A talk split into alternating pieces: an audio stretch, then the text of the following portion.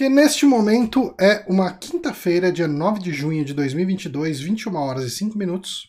Repita. 21 horas e 5 minutos.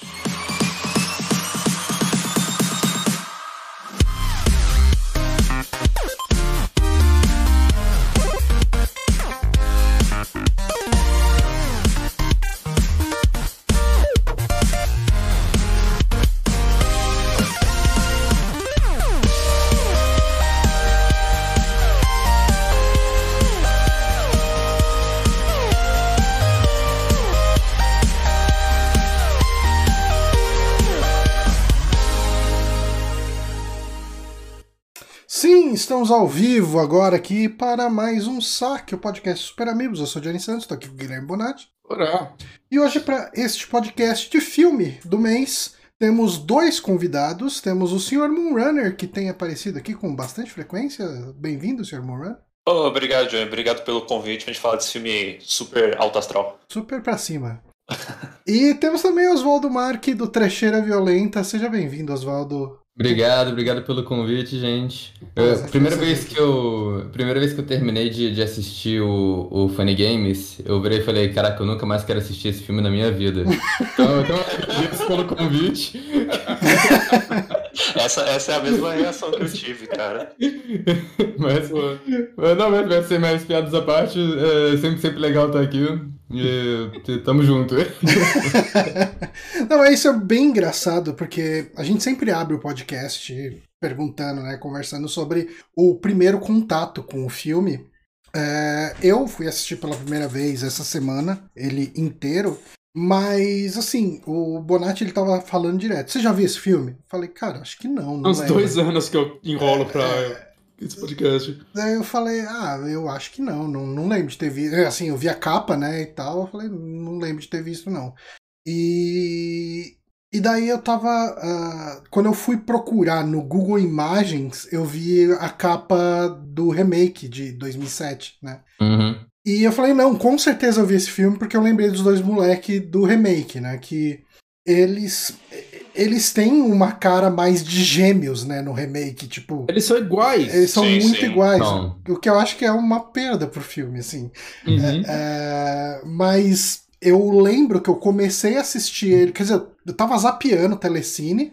Aí tava passando esse filme, né? Um nome lá aparece na net, lá, né? Tipo, violência gratuita. Eu falei, ué, vamos ver do que se trata. E eu comecei a assistir, eu devo ter assistido tipo uns 10, 15 minutos ali. Eu falei, não, esse filme é muito desgraçado. Eu, eu, eu, eu não tinha. é, eu não tinha o hábito de ver filme de terror. Ou, ele não é bem um filme de terror, acho que ele é mais um thriller, né? E, e eu falei, não, eu não quero isso pra minha vida. Tchau, filme. e é isso que estamos aqui pra falar desse filme. Foi há muito tempo? Cara, eu morava com os meus pais, então é, faz mais de 10 anos. Entendi. É, É, é, foi muito pesado, cara. é, e- Eu, eu, eu, quando eu vi esse filme a primeira vez, eu, eu, um pouco diferente de vocês, eu tipo, meio que amei ele. E aí eu falei, eu vou fazer um vídeo sobre isso. Era na época que a gente fazia vídeos. Eu acho que eu fiquei uma hora tentando escrever, assim. Eu não, eu não sabia o que escrever sobre esse filme. Aí eu desisti. Só desisti.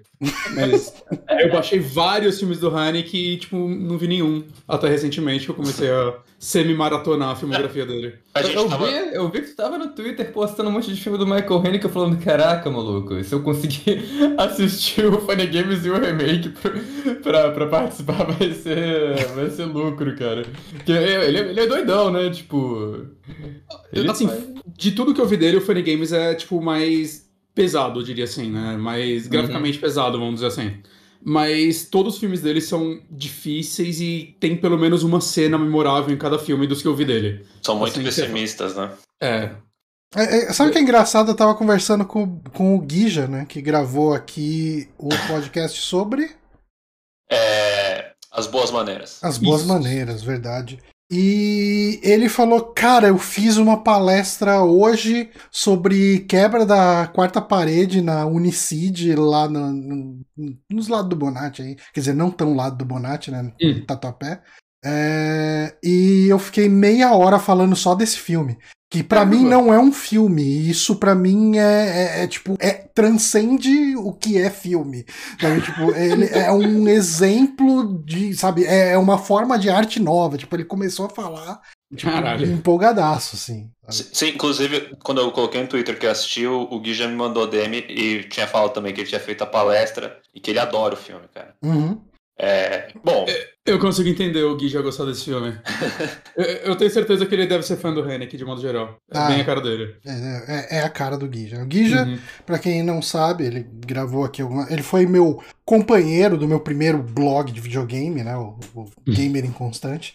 Ah, e ele dá aula de cinema na, na UMC, né? Na, na Universidade de Mogi e tal. Ele, ele é o cara que eu conheço que mais gosta de cinema, de estudar cinema e de ir atrás. Ele ama o Michael Haneke.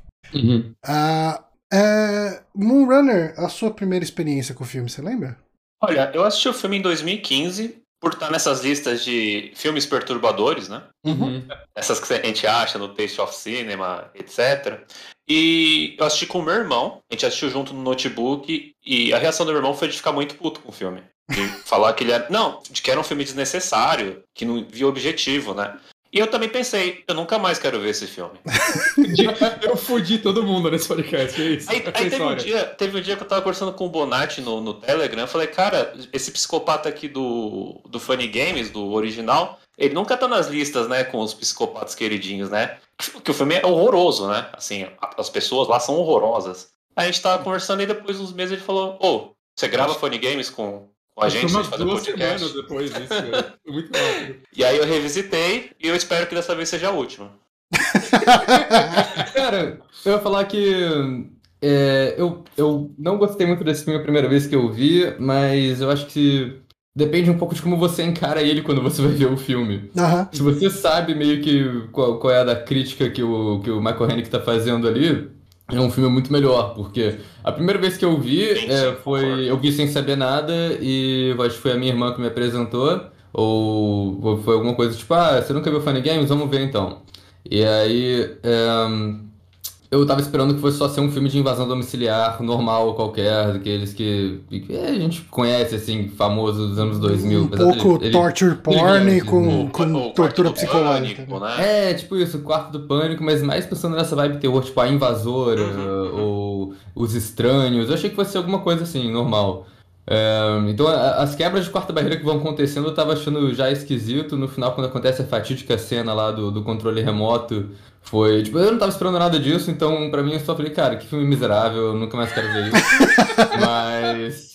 É, É, é, eu acho que isso vale a pena falar um pouco aqui, antes da gente entrar muito É. a fundo, que ele é um filme que ganha muito se você assiste sem saber do que se trata exatamente. Assim, você saber Uhum. que é um filme de, de tortura psicológica, é, de Invasão. invasão de casa, né, e Uhum. tal, tudo, beleza, você pode. Porque isso aí tá bem no começo do filme. Ah, e agora, se você tá ouvindo esse podcast sem ter assistido o filme, você já sabe que vai ter quebras da quarta parede. Só que essas quebras da quarta parede, é, vale a pena você se preservar do que são elas. É, E até onde elas vão. É, e até onde elas vão, é, realmente. Porque ah, a gente geralmente abre pra spoiler já no primeiro minuto, né? Mas eu, eu queria só deixar esse disclaimer. A gente vai entrar em spoiler a qualquer momento aqui, né? É, Uhum. a gente não tem tanto essa divisão no podcast, costuma ser uma conversa mais livre. Mas, assim, ele é um filme. É, entenda que ele é um filme desgraçado, e eu concordo com o Oswaldo. Ele é um filme que melhora muito quando você entende o que, que o diretor queria fazer. É, eu, eu saí do filme, eu falei pro Bonatti, eu não sei o que pensar sobre esse filme. Eu escrevi, é isso que eu queria. É, É, isso, é essa a reação que eu queria do Essa. filme. É essa a reação. E aí eu vi uma entrevista do Michael Haneke falando sobre esse filme. Eu falei, ok, você atingiu 100% do objetivo que você queria com a sua crítica, né? Tipo, o, o que você queria atingir nas pessoas. Essa entrevista é a de 2017, sabe dizer? Eu não sei de que ano que é. Eu não sei se é 2017, porque o aspecto dele não é wide. Uhum. Então. E a qualidade da imagem não parece HD, sabe? Entendi. É que a de 2017 é muito boa, né? Que fala dos 20 anos do Funny Games original. E ele tá muito feliz falando do filme, né? Uhum. Aí você acabou de assistir aquele filme que é uma desgraça e vem do cara, não, é maravilhoso essa cena que eles fizeram aqui, que é um take longo. E eles aguentaram fazer, não sei o que, muito feliz. 10 minutos. 10 minutos. E, e assim, Mas... é, esse lance, né? É, essa entrevista é uma entrevista que ele dá em francês. Ah, tá, tá, tá, sei qual é. E essa entre... como ele não menciona o remake em nenhum momento, eu imagino que seja de antes de 2007, talvez uhum. até mais antes ainda, porque talvez ele falasse de que, que tá em produção, alguma coisa do tipo, mas não, eu imagino que seja, sei lá, 2000 no máximo, não sei.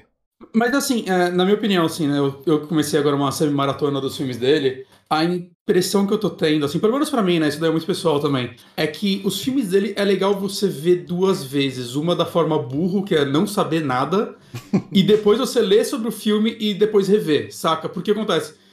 Isso daí, cara, desde o primeiro filme dele, assim, eu vi o primeiro filme dele, o Sétimo Selo, o Moonrunner viu também. É, não é o Sétimo Selo, não. É o Sétimo Continente. Sétimo Continente, cara. Isso. Sétimo Selo é Bergman. Sétimo Selo é Bergman. É, e assim, quando acabou esse filme, eu virei pra ela e falei: Eu acho que esse é o filme mais chato que eu vi na minha vida. Assim, disparado. É, é, é, é, ele é um filme insuportável. Assim, ele é muito chato.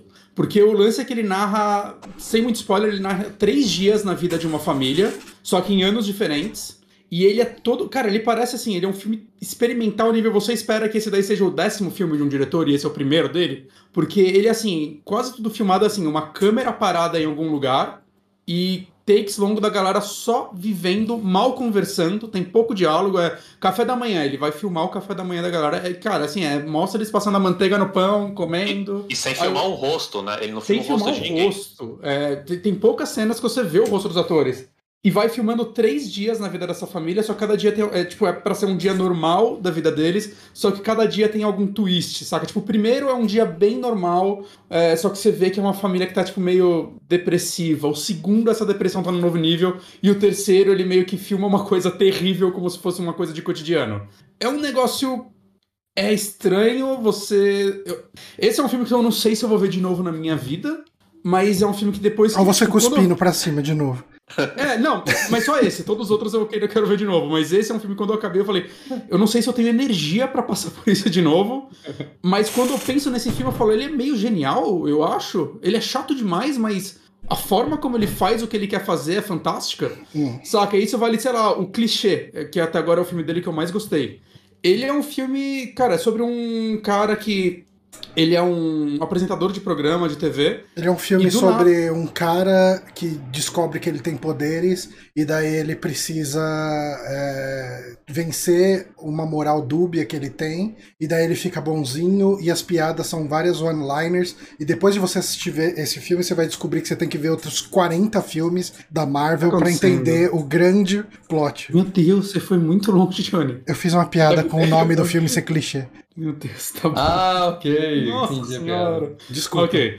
É, e ele começa, ele recebe, ele e a esposa dele, uma fita de vídeo na casa dele que é só alguém filmando a casa dele por horas. Hum. E aí no decorrer do filme eles começam a receber várias dessas fitas e tipo desenhos. Né? E tipo, quem caralho tá mandando isso pra mim? O filme, tipo, o pensamento básico do filme é isso, é um mistério sobre quem tá mandando essas porra.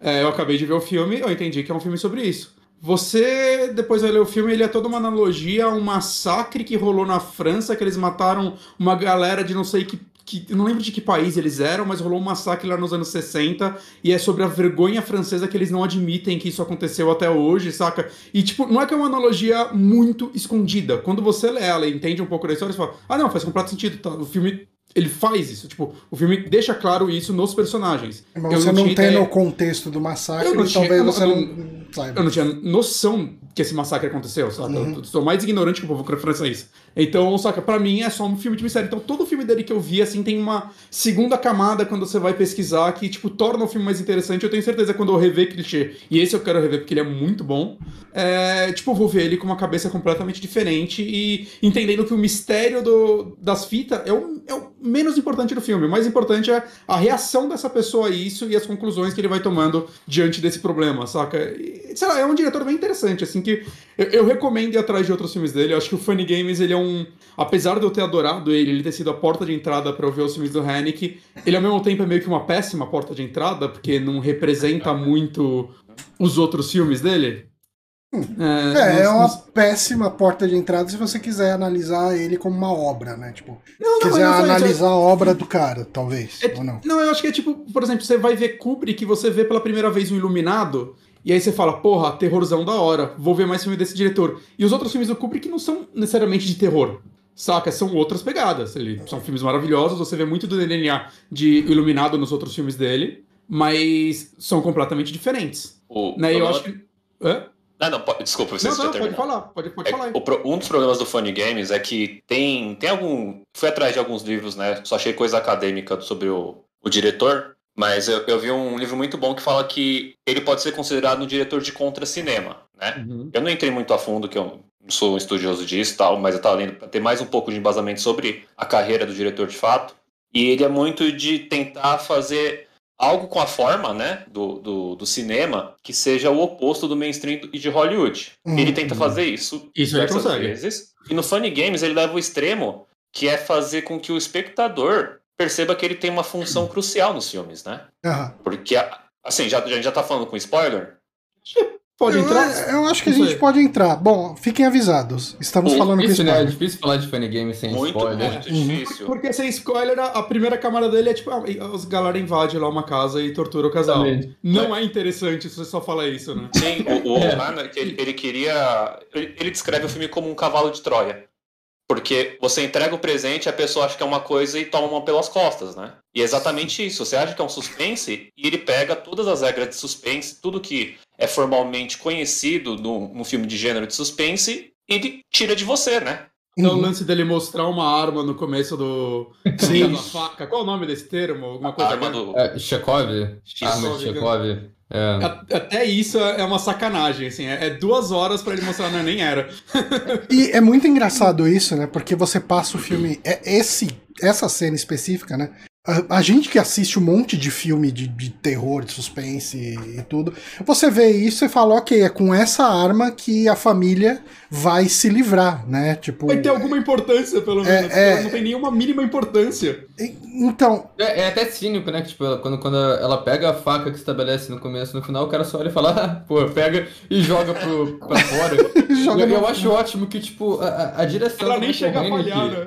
É, não, a geração do Michael Haneke nem dá muito destaque pra isso, sabe? Não tem, tipo, um, uma parada dramática, tipo, o cara ela só joga. Grita. Ela não grita, e, tipo, você não vê a faca caindo na água, nem nada. É, tipo, é só, tipo, muito foda-se, sabe? Se você não prestar atenção, você nem vê o que aconteceu. o cara só pega a faca e joga como se não fosse nada, e é isso, sabe? Tipo, ele tá, ele tá cagando. É. Mas é, isso é uma coisa engraçada. Que você percebe revendo, assim. Que como essa cena acontece depois da cena do controle remoto, eu, eu já ganhei que aquela faca não ia servir pra porra nenhuma. tipo, é, é, ele, cara, depois da cena de. Qual que foi a reação de vocês? Eu, eu acho que é o grande ponto do filme, a gente vai abrir falando disso. Mas, qual que é a reação de vocês quando acontece a fatídica cena do controle remoto. Bom, tem gente que, tá, que ouve nosso podcast e que só ouve podcast, não vai ver o filme, só gosta de ver a gente falando e daí acaba não sabendo do que, que a gente tá falando, né? É, o, o filme bem ali, assim, já tá do meio pro fim, ele tá bem avançado ali. Finalzinho. A, a criança já é, morreu. 10 minutos. É. Nosso... E, e tem um, um, um, rifle, né, ali que o moleque consegue achar, e o, o um dos caras, né, o, o Paul, ou. Tipo, o, eles não têm nome, né? né? É, eles não têm nome, né, os personagens. É o, Paul e o Peter, né? Mas... Eles, eles não têm nome. É, Paul Peter, eles também chamam de Tom e Jerry, é, Beavis e Butthead, é. é. E Uh, assim, é, a menina, a, a, esposa né, da família já tá numa situação limite extrema. Ela vê essa abertura, ela pega a arma e dá um tiro na barriga do Peter, né? Do, do gordinho, que não é tão gordo uhum. assim. Uh, Queria ser gordinho assim. Pois é, eu estaria muito feliz. É, é, é, gordinho padrão Áustria, eu acho, né? Pode ser. Isso, aliás, é uma coisa que eu acho engraçada do, do remake, porque eu assisti o, os dois, tipo, quase um seguido do outro.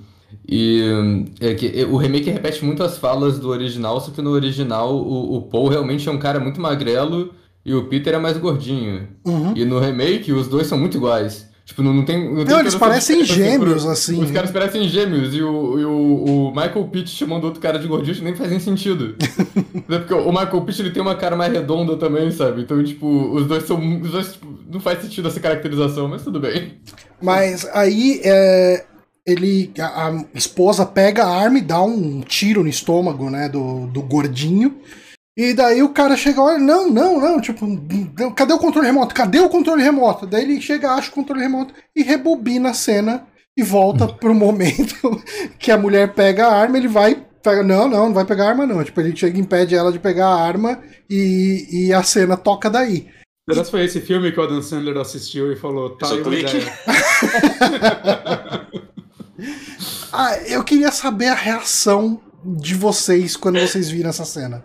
Pra mim foi. não, balde, de, balde de água fria total, né? Porque como eu disse, Total. tava achando que era um filme de invasão domiciliar qualquer. Tava esperando a hora que, ia- que os personagens iam virar o jogo nos dois. Aí quando, quando ela pega a arma e atira no Peter, eu, eu vibrei, eu falei, tipo, porra! Aí Uhum. foi. Aí o cara imediatamente pega o controle e volta a cena. E pior que eu acho que eu sabia que isso ia acontecer, porque eu sabia que Funny Games tinha uma parada famosa com voltar, assim, de controle remoto e tal. Mas ainda assim me pegou, tipo, eu falei, ah, ah. Porra. é, é exatamente esse momento que você perde as esperanças. Tá Total. ligado? E eu achei engraçado, que é engraçado também que é um. Os personagens eles meio que já perderam as esperanças antes. Mas nesse momento que você perde as esperanças. Não, é, é- é o filme te pegando e falando, você não tá ligado, você não vai vencer aqui. Você não vai. Uhum. É, mas eu, eu primeiro eu achei que o vídeo tinha travado porque ele dá uma travadinha, aí eu pensei que eu tinha tipo, batido na barra de espaço. Aí eu apertei a barra de espaço e vi que eu pausei eu falei, puta, acho que eu peguei, eu baixei o arquivo zoado. Aí eu voltei depois começou a voltar. Aí eu fiquei um tempo, tipo, peraí, que? Olhei pro teclado, olhei pro vídeo de novo, aí eu. Ah! Aí eu achei fantástico, eu achei fantástico. Eu falei. Porque foi, tipo, o filme inteiro já tava sentindo esse pequeno sentimento, que é o que eu sinto forte desse filme, que é. Ele não quer torturar os personagens, ele quer torturar quem tá assistindo. Ele quer te torturar. Esse Aham. filme quer te fuder. E é essa cena foi quando eu falei, não, é isso. Esse filme quer me fuder, assim. Ele, eu, eu, eu sou uma pessoa que tá sendo torturada com essa galera enquanto eu assisto isso. Eu achei fantástico. É, E assim, eu acho. E isso eu tô tirando mais da entrevista, né? Que, que eu comentei aqui que eu vi. Ah, é, eu acho que não é nem necessariamente querer te torturar. É, eu, eu acho que é. Eu acho que foi o Oswaldo que falou, ah, ou o Moonrunner, eu não lembro. Que é você ter noção da sua importância enquanto você vê o filme. Que é, é, é isso. Você é a parte. Porque assim, a gente tem quebras da quarta parede antes, né? Que Uhum. é a, a questão de do do Pi- do Paul, Paul, do Paul. Paul. O Paul olhando pra câmera e falando: "E aí, você acha que eles vão sobreviver? O que, que você acha que vai rolar?" Né? Tipo, Uhum. e aí, você quer que eles sobrevivam? E tal. E beleza, né? Você fala, ok, né? Tipo, uma coisa meio Fleabag, sei lá, que tá acontecendo aqui, né? Ah, vamos lá, né? Tamo junto. E daí, no momento que isso acontece, é ele falando: Não, você tá aqui pela violência, né? Então a gente vai te dar violência. A gente vai te seguir aqui, a gente vai segurar a sua mão e vai te levar vendo essa violência gratuita contra essa família do começo ao fim. E, tipo, não É. tem escapatória. E- Eu me senti enganado nesse momento. Assim, eu me Uhum. senti e falei: Ah, não, eu tava torcendo pra essa galera e você me fala agora que não tem mais saída. Você assistiu sozinho o filme, Johnny? Assisti Ou sozinho. você assistiu com a Paula? Não, assisti sozinho. Ah, é, eu queria perguntar o que que ela achou do filme também, porque é, é- não é um filme que você sai nor- normal, eu acho, né? Você não sai assim, tipo, ah, ok, foi, foi ok ou foi chato, sabe? Você sai um pouco impactado, né? A, a Ana saiu completamente ok. Ah, então, é a minha teoria foi pro saco. É, é, é, Na verdade, eu tinha falado que você tinha ficado perturbado. Ela falou, foi esse o filme que o Moonrunner ficou perturbado. Mas, é, assim, não- é muito perturbado, é mais chateado, cara. É, É. Ficar chateado. Inclusive, conversar sobre o filme tá sendo bom, sabe? Porque eu não tinha com quem conversar sobre. Então, é bom falar desse filme porque ele é muito horroroso. Né? Ele é desprezível, ele, ele não, é, é muito terrível, assim, cara. O Jack Swagger 7 aqui no, no chat, ele falou: essa cena por um instante eu achei que tava vendo todo mundo em pânico. Mas é, é uma cena que, tipo, você não. Ela não tem cabimento no estilo de filme que ele tá fazendo. Eu acho que é por isso que ela é fantástica. Assim, Por mais que Sim. você tenha as quebras de quarta parede, você não tá preparado pra aquilo. É, É, então, esse exatamente. nível. É muito extremo, né? Uhum. Uhum, uhum. Mas eu acho legal que, que, que ele vai construir. Pelo menos não é tipo não vendo nada, porque ele vai estabelecendo essa quarta parede desde o começo. Eu acho que pra mim o momento mais impactante sem ser a cena do, do controle É a primeira piscadinha que o Paul dá pra câmera no. No- na hora no do cachorro, do- né? No, no- no original, na hora que a mulher tá procurando o cachorro morto lá. Sim. Uhum. Essa é a primeira quebra de quarta barreira, você vira e fala, não, pera, isso foi pra mim, sabe? Porque, tipo, ele não tinha falado, então é só, é só uma parada visual ali, rapidinho. Ele, ele Foi vai introduzido. decepcionado que O no remake o Michael Pitt não dá a piscadinha, ele só olha pra câmera e volta. Poxa. Estragaram. Ih, Estragaram. né?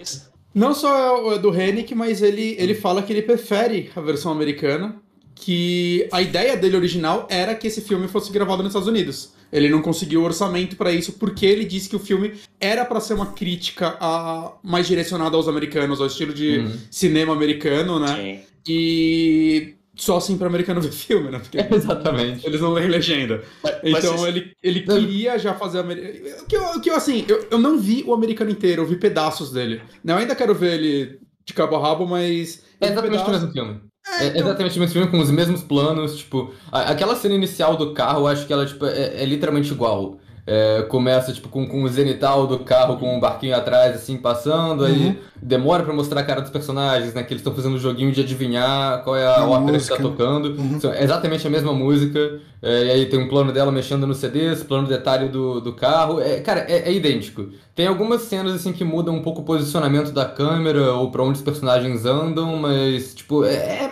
coisa. Eu, eu vi que É literalmente a, o mesmo filme. a Naomi Watts falou que a única coisa que ela sugeriu pro filme que o Hennick aceitou é que parece que a personagem dela tira a roupa antes. Hum. Eu, Um pouco antes, porque ela achou que a personagem dela ia ficar mais sensibilizada se isso acontecesse antes ou algo do tipo. Ela falou que é a única sugestão que ela deu pro filme que ele aceitou. eu nem reparei muito nisso, pra falar a verdade, mas eu Ah. senti que a personagem da Naomi Watts, ela perde a paciência com os, com os dois invasores lá antes da versão austríaca dela. Hum. Que... Eu acho que esse filme ganha muito em a gente não conhecer os atores. É, porque a gente não está chamando ele de Naomi Watts e. É. E Michael Caralho. Pitt. A gente chama de Naomi Watts austríaca. que eu não lembro o nome da personagem.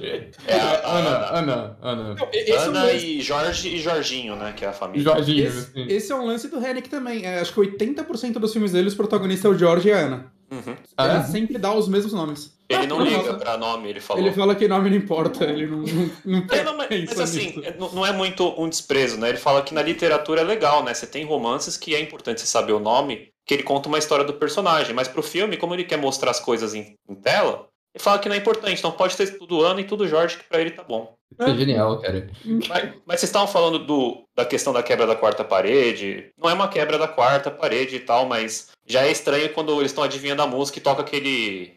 Ah, tipo de rock, metal, aquele- né? É um metal avant-garde experimental. é, uma, é, uma, é uma banda chamada Naked City, né? Isso, Uhum. que é um, um cara saxofonista que quis fazer umas paradas de uma banda de jam doida que misturava death metal. E sei lá, cara, pra mim aquilo é. Aquilo é o, o que a galera que não conhece heavy metal acha que heavy metal é, tá ligado? É, tipo, é uma, uma cacofonia de barulho, parada não faz sentido nenhum. E eu acho que é perfeito pro filme porque é, é- é o tipo de coisa que agride seus ouvidos, assim, uma parada hostil. Que ele E o jeito que entra, clima, né? sabe? O jeito que entra, como entra, né? Que eles estão ouvindo música clássica no carro.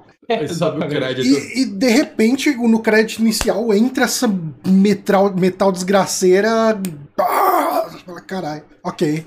E quando aparece o texto do o, o texto com o, o, o, o título do filme, né? Bem nessa Sim, hora. sim. É quase uma premonição, assim, do, do inferno que eles vão passar daqui a, tipo, 10 minutos já, saca? É, É um negócio que eu acho maravilhoso, assim. E acho que esse uso dessa música no começo é a única hora que. A única parte do filme que a música não é diegética, né? Que tipo, ele coloca só pra assustar a gente mesmo. Porque no resto do filme acho que não tem trilha Então, sonora. mas aí tem uma, uma, uma, Tem uma outra hora que toca outra música dessa banda. Toca essa música na parte do. É outra música, tá? Eu Que o É outra tá música? Chama, chama Hellraiser, a outra música. Caraca, eu achei que era mesmo. Eu achei que era a continuação da mesma música, mas não é. Então esse Mas filme, é- esse filme oficialmente faz cena- parte de Hellraiser? ah, deve... deve fazer. A primeira chama Bunny Head e a segunda é Hellraiser, do álbum Torture Garden. Vou ouvir depois. Não, mas eu acho que na cena que, tá, que o Paulo tá perseguindo o menininho e a música toca, ele coloca ela pra tocar no rádio. Então, tipo, é diegética ainda a música. Hum, É uma vitrola, não é? Uma vitrola, sei lá. Sei que é. Faz sentido. Sim. Eu Não. acho que faz muito sentido essa música ser o que aquele personagem escuta. tá Sim, mas é eu eu não consegui ver a, a, a capinha, a capinha do CD pra ver se era da banda, entendeu? Hum. Eu, eu, eu acho que essa música Pode talvez crer. nem represente o que realmente. Porque no começo Sim, é uma sim, música sim. clássica. Sim, É, sim. Eu acho que naquele momento ele poderia ser qualquer coisa. Aquilo lá é, é o sentimento que tá passando, saca? Talvez É, é, também- os personagens estão ouvindo, mas não é necessariamente aquela música que tá tocando. Até que se você parar pra pensar que a, a família que tem a- aquela casa no lago bonitinha lá, aqueles casal que aparece no começo, eu acho que eles não iam ter o Torture Garden na coleção de LP deles, tá ligado?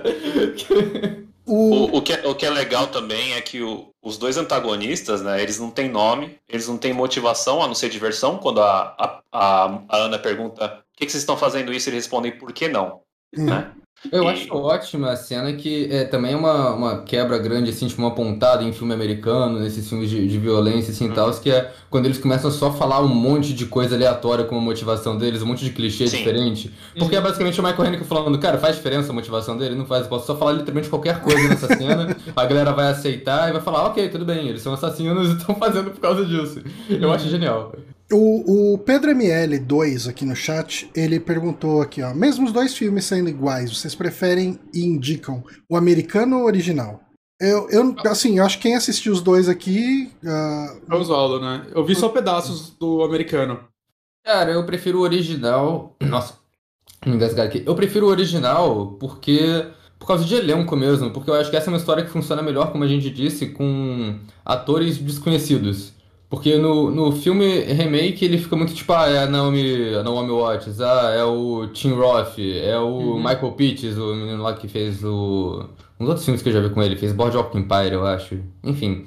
Mas é, eu prefiro os atores desconhecidos, até porque o filme todo tem uma, uma, uma coisa meio. Uma direção meio pé no chão, assim, meio real. Ele meio que te, tenta te colocar lá. uhum. É, não tem muito. a- As cenas são planos muito longos, te coloca como se fosse um observador daquela situação.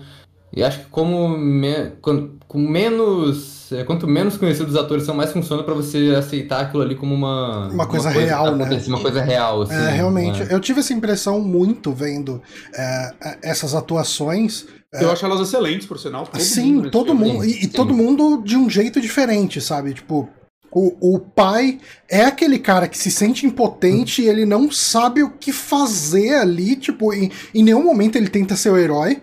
Sabe? Uhum. Tipo, ele. É, ele, ele, já, ele já é detonado no começo, né? É, Que, sim. que é uma coisa que me lembra um pouco o Us, né? O Us, você Sim. tem lá o protagonista lá que é um gigantão. Você acha que, tipo, ok, eles, vão, eles têm essa pessoa pra proteger eles, e no começo do Us já estouram o joelho dele também. Inclusive, eles usam luvas, né? Sim. Usam, usam. Os, o- Sim. os outros do, do Us usam luvas de Hum. couro. Hum, isso eu tinha que rever, faz tempo que eu não. É, todo- todos os outros usam Ah. aquela luvinha de couro, parece luva Sim. de, de golfe. De Eu acho muito engraçado do pai, né, falando nele, que na versão americana ele é interpretado pelo Tim Roth. E ele faz basicamente o que ele faz em Cães de Aluguel. Ele é machucado no começo e fica o filme todo no chão. O Jim Roth todo fala no que, chão sentindo dor. É isso. E uma coisa ele muito fala legal. que ele nunca assistiu o filme, porque a criança ele falou que era igual o filho dele. E aí ele ficou muito mal fazendo esse filme, ele nunca conseguiu assistir. Uma coisa que eu achei Deus. muito Verdade, legal nesse filme. Ele tá muito bem no filme. Dessa, desse lance da luva, né? É, quem tá assistindo, né, a versão em vídeo, ah, tá vendo os dois assassinos aí, né? Tipo, na, Uhum. na, na- na foto aí. É, eles. ah, eles aparecem bem. Um deles, pelo menos, aparece bem no começo do filme, conversando com uma outra família. Uhum. né? E, e o filme termina com o, o Paul ah, indo pra casa da irmã, né? Da, Sim. da, da Ana. Então você vê que é um ciclo, né? Que tipo, eles estão indo. Tipo assim, eles estão terminando a primeira casa quando você quando começa próxima. o filme.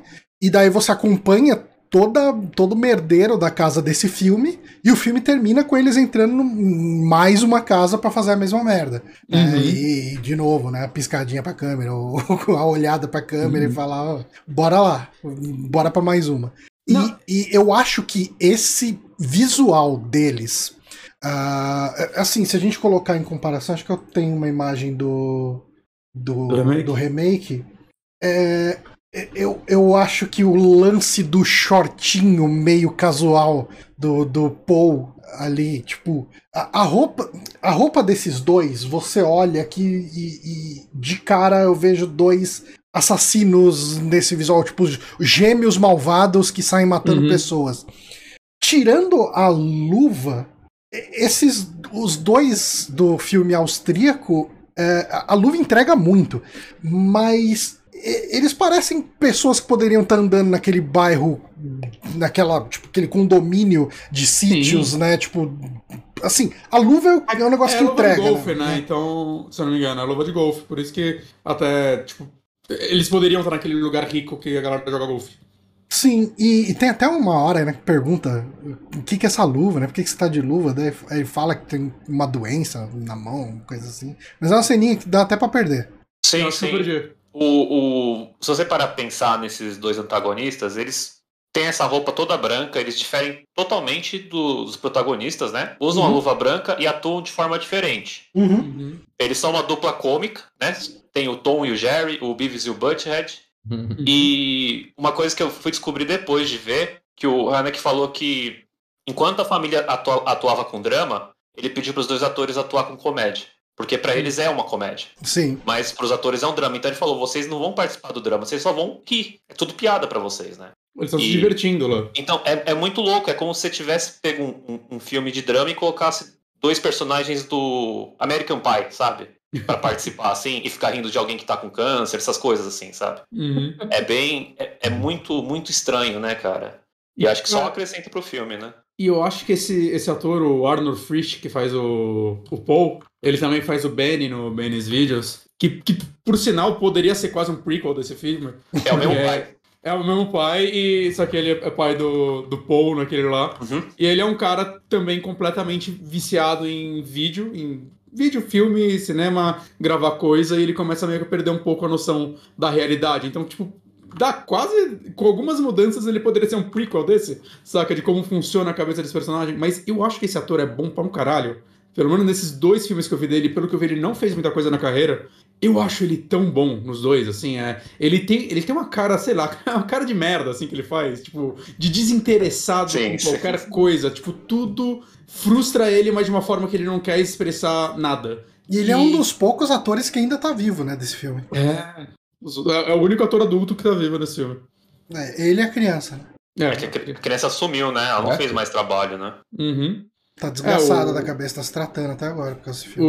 O, o pai e a mãe, eles eram casados na vida real mesmo, né? O, eu não vou arriscar o nome deles, que é aqueles nomes é, aqui. austríacos. É a Ush Murri. É, e Susan Lothar, Susan Ela Lothar, vai. é, Ulrich Milri. É, É, Eles eram casados O filho é o também. Stefan, nossa, é um Klapczynski. é, esse é o É, criança. Aí o Arnold Frisch, né? O Paul Uhum. e o Frank Gearing é o Peter. É, só, é só ele tá vivo. Triste isso. né? Eu tava vendo, cara, é, um, todo- é, um, é um filme recente, maluco. É. Ah, 2000. Doideira. Não, 97. Todos É, os o- filmes né? desse Michael Haneke apare... chegam aqui no Brasil na mostra de cinema. Ah, Na mostra internacional de cinema. Eu tava dando uma olhada, tipo, quando eu fui pegar o. Peguei a, a- a biografia do Michael Haneke pra montar esse, esse Uhum. slide aqui. Todos esses filmes ali na lista tava, ah, apareceu na, na 17 mostra de cinema, apareceu na 18 na 20 e tal. Todos os filmes aparecem em alguma mostra de cinema internacional de São Paulo. E o, o remake do Funny Games é o único filme dele que não foi pra Cannes. Todos os outros tá lá. Aliás, esse é um filme. O, o- eu tava vendo essa entrevista, né? Ele falando do. Quando o filme foi exibido em Cannes. Em Cannes diz que quando eles matam a criança, o pessoal aplaudiu o filme. Caralho, mano. O pessoal tava muito. O pessoal tava muito na vibe, né? Porra, mano. Ok. Cara, essa, essa é uma cena que eu acho também é. Eu, eu, é, eu acho que é normal achar isso, mas é a cena mais pesada do filme. Uhum. É, é 10. mi- Tipo, é, é 10 minutos assim. Eles matam a criança, saem da casa, tipo, rindo, assim, tipo, é isso aí, acabou. Já fizemos nossa brincadeira, vamos sair. Não, não, Isso é, se mais do que isso. errado, é, né? é, Tipo, é, é isso, cara. Eu É. achei muito bizarro. Porque, ah, você É estragou a brincadeira. Agora qual que é a motivação que eles vão ter? É. A gente matou o filho, Verdade. acabou tudo. Vamos embora, né? Tipo, Furou, isso- furou a bola, né? Vambora, furaram a bola. E é tipo, Cara, desses 10 minutos é o quê? Uns dois da mãe ajoelhada e a criança. Nossa. Sei lá, cara, essa cena parece Uhum. em 40 minutos, assim. Ela, ela não anda, mas é de uma forma fantástica, assim. O quanto. É, é, é pra te chocar e é tipo, ó, tá vendo o que aconteceu? Tá vendo. Aí você tá, já entendi ele. Não, não. Você ainda não entendeu. Toma. É, E a do- da essa cena. do menino não acontece, né? Você não vê ele sendo morto. Na- Só na verdade- o corpo sem a A, cabeça, uni- né? a Na única verdade, nenhuma- morte que você vê é a, a que é anulada, Sim. que é a do Peter. Todas as É, outras é verdade. sim. Uhum. É, é muito louco isso. É, é- e isso que é, tipo, é um lance. Não vou dizer que é um lance meio massacre serra elétrica, mas é, saca? De tipo, a parte violenta, física mesmo, acaba nunca sendo mostrada Uhum. nesse filme. Né? Que, e mesmo assim ele acaba sendo mais perturbador que, sei lá, cara. Ele, a única cena de morte sendo a, a que rebobina também faz pensar que ele nega até as mortes que você teria num thriller pra você, né? Uhum. Ele nega tudo. Sim. É, é. É porque quando ele rebobina essa cena, você anula a violência que tem nele. Sim. Porque, assim, todo mundo morre. Assim, quem não morre fora da câmera é, é a mulher, porque ela é jogada no, no, no lago. Então não é uma não morte morrer. gráfica, né? Você vê ela caindo, você não vê ela morrendo. Exato. é. Mas, tipo, e assim, é, uma- é um filme que tem morte de cachorro, morte de criança, morte de. Tipo, os caras matam geral mesmo. E não é censura porque o corpo da criança tá lá. Você vê. Sim. Das duas crianças, inclusive. Mas eu acho que, assim, é, tirando obviamente a cena do controle remoto, né, que é mega icônica e todo mundo vai lembrar desse filme sempre. A primeira coisa que vem na cabeça é a cena do controle remoto. Eu acho que a cena da, da morte da criança ela é muito marcante. Esse silêncio. E eu fiquei meio assim, eu falei. Caramba, mas sei lá, por que, que esse pessoal não tá gritando? Por que esse pessoal não tá chorando? Por que esse pessoal tá desesperado? Porque eles estão em choque, né? Tipo, é, é simples é, é o assim. fim da esperança, cara. lá. É. um negócio, tipo. Eles não têm mais força pra gritar, cara. É- Por quê? Exatamente. É, é a cena que os dois desistem, aquilo ali, né? Tipo, dá, dá pra ver ali. Mas eu, eu, porra, é muito bom, cara. Eu gosto bastante disso, porque é isso, demora pra ter uma, pra ter uma reação. E no final da cena que eles começam a gritar só, e são, tipo, 10 minutos de, disso, tipo. A primeira É reação dela é desligar a televisão. Isso depois de assim, É. de cinco minutos que ela tá parada ali, tipo. E, e, assim, a cena praticamente congelada, né? Tipo, você vê ela respirando ali, mas a cena tá Sim. aquele take ali de. tipo, quase do alto ali da, da, da sala. Uhum. E afastado, né? é afastado. Não tá próximo, não tem um close. Tipo, um outro diretor ia querer, tipo, dar closes na cara Sim. de todo mundo, e, tipo, a mãe Uhum. gritando. Uhum. E não é isso, né, cara? Mas, mas eu acho que e é muito mais pesado por força. você. Sim. Você- quando- ó, eu, já, eu já fui assaltado uma vez e eu só fui descobrir que fui assaltado quando cheguei em casa. Porque eu fiquei em choque, sabe? Uhum. Você não vai raciocinar o que aconteceu. Uhum. Aí você começa a relembrar. Então eu acho que é muito mais, mais realista você ter os pais passando por aquele choque e não já agindo de uma forma com, com uma emoção cinematográfica, sabe? Que a gente tá tão acostumado em ver em drama e etc. É muito, é muito pesada essa cena. Ainda mais depois de tudo que levou até ela, né? Porque ela é uma cena que, nossa, demora muito e você ainda acostumado, esperando coisas tradicionais de um filme. Primeiro, a criança quase foge. Aí você, ok. É, sim. Sim. Quando ela pega a arma e aponta, você sabe que aquela arma não vai disparar, né? Isso daí Uhum. é tipo, ah, tá, ok. A criança não vai matar o cara agora, tá na metade do filme ainda. E isso, é- Mas- isso é citado também, né? Uhum. Quando eles falam, não, não vão matar agora porque ainda tem muito filme pra correr. Ah, é verdade, é verdade. Mas quando a arma dispara é, fora da câmera, né, você só escuta o barulho enquanto o outro tá fazendo um sanduíche, cara. Tá filmando o cara fazendo um sanduíche enquanto a arma dispara. É muito louco isso. Você... E aí ele volta puto, você ainda não sabe quem morreu. E eu, eu, a primeira vez que eu vi, assim, não sei vocês, mas eu não pensei que fosse a criança, eu pensei que ia ser o pai ou a mãe, saca? Tipo, Sim. Porque você não mata a criança assim num filme, ainda mais de uma forma tão fria, vazia. É, é um lá, é- unidunité, literalmente, né? É um unidunité em quem vai morrer aqui e tal. Ah, deu na, na criança. Droga, você estragou a brincadeira. tipo, isso vem muito, né, dessa direção justamente que, que o Michael Haneke falou, né? De a família tá atuando num filme de terror, os, os assassinos estão atuando numa comédia. Sim. E, hum, eu acho que uma parada legal disso também, né? Desse plano de 10 minutos mostrando a reação, é uma parada, tipo, super difícil de assistir.